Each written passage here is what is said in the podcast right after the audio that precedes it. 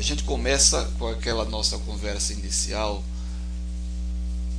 sobre um tema do dia que hoje é a invasão é, de uma pessoa que invadiu o Grupo Globo né, e fez inclusive uma repórter, a Marina Araújo, de refém e dizia que queria falar com a Renata Vasconcelos, a jornalista que apresenta o Jornal Nacional, e gritava Globo lixo, mas aí ele foi contido e aí soltou a repórter e foi levado preso.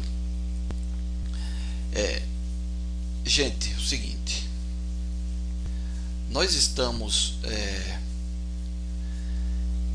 vivendo um momento bem complicado no nosso país, todos sabem, todos sabem.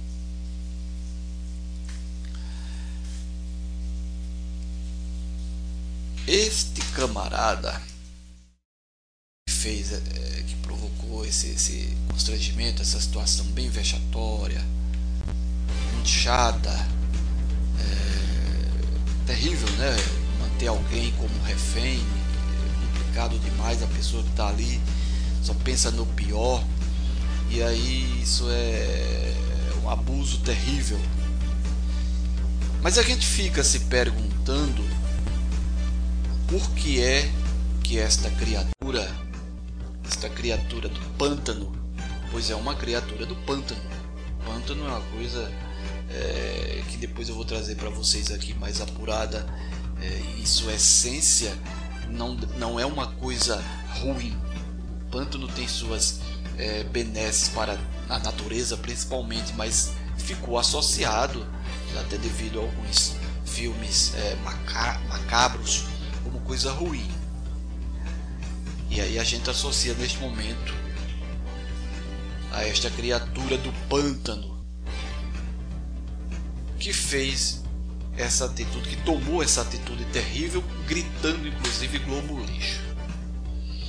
Mas como eu ia dizendo, a gente se pergunta por que ele fez isso? O que levou esta criatura a fazer isso? O nosso país, infelizmente, atravessa, assim como o mundo também, mas o nosso país está no momento pior dessa pandemia e graças a Deus muitos países do mundo até que têm contornado, mas o nosso está na contramão e neste momento eu, posso dizer sem sombra de dúvidas, sem sombra de dúvidas, sem medo de errar que nós somos o epicentro. Alguns podem falar que os Estados Unidos está em pior situação, já com 100 mil mortos, já com mais de 2 milhões de infectados, é verdade. Mas isso já, já vem de um tempo e eles estão semanas na nossa frente. Acreditamos que deverá, é, se acabar nas próximas semanas, começar a declinar. Nem tenho muita certeza disso, até pelo presidente que eles também têm. Mas o fato é que nós estamos no epicentro porque a nossa curva ascendente só cresce, só cresce, só aumenta dia após dia a ponto de o governo, através do nosso presidente, querer é, é, enrolar o povo, querer nos ludibriar, querer nos enganar com falsas informações, a gente pode dizer com todas as letras, porque manipular os dados da Covid e dos números de morte é, é praticamente é, querer nos enganar, mas ninguém é bobo. E aí um pool de, de empresas de comunicação teve que é, fazer o seu, a sua própria checagem. E atitudes como essa que o presidente Jair Bolsonaro tomou e mais outras e outras e outras que nós é, temos conhecimento através é, da mídia, da grande mídia e também das redes sociais, as quais ele, ele gosta muito, faz com que o nervo da população que, que já não está muito bem devido a tudo que estamos vivendo, ele, ele fique à flor da pele cada vez mais. Esta é que é a realidade. As palavras que o presidente é, é, profere, quando vai se pronunciar, quando vai falar, quando se dirige à população, ao invés de serem palavras boas, palavras motivadoras, palavras de conforto, principalmente para quem é, é, perdeu um ente, é, é perdeu alguém muito próximo, principalmente para quem está vivendo na pele, na carne, uma situação terrível como essa, ao invés dele falar algo que venha nos motivar a sair dessa, dessa situação difícil, vexatória, agonizante que vivemos, ele só atiça mais ainda, ele só joga mais lenha na fogueira, mais gasolina no fogo, como se ele estivesse num constante embate contra quem eu não sei, porque também não é apenas a imprensa, sei lá contra quem ele está a todo momento neste embate. Ele já é o presidente, já foi eleito. Ele foi eleito com a maioria daqueles que foram votar.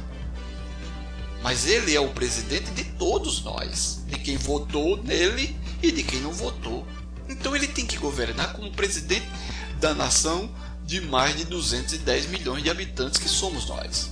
E como tal, como chefe da nação, como mentor maior deste Brasilzão de meu Deus, ele tem que ter palavras que governem, que nos dê direcionamento, palavras que nos faça é, é, motivar a cooperar para que saiamos juntos mais fortes e o, e o quanto antes desse momento em que estamos vivendo mas não ficar brigando o tempo todo. E aí eu não vou nem entrar na seara dos palavrões. Paciência.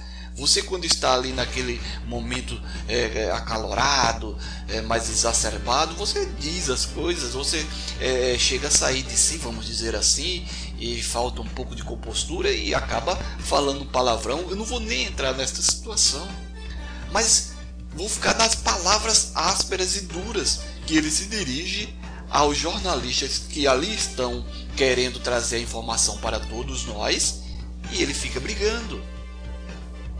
Quando ele traria tanto jornalistas como principalmente todos nós, cidadãos brasileiros, para o seu lado, se ele viesse apaziguar as coisas.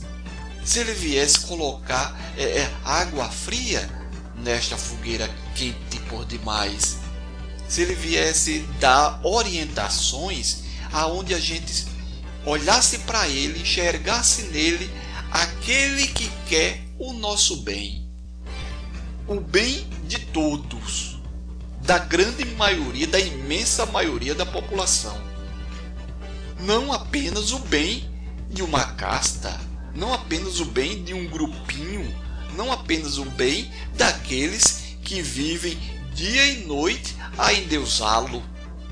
E aí a gente fica se perguntando por que é que, mesmo diante das situações que o país é, tem atravessado, vivido, o próprio presidente, ainda tem pessoas que falam bem dele da forma como falam.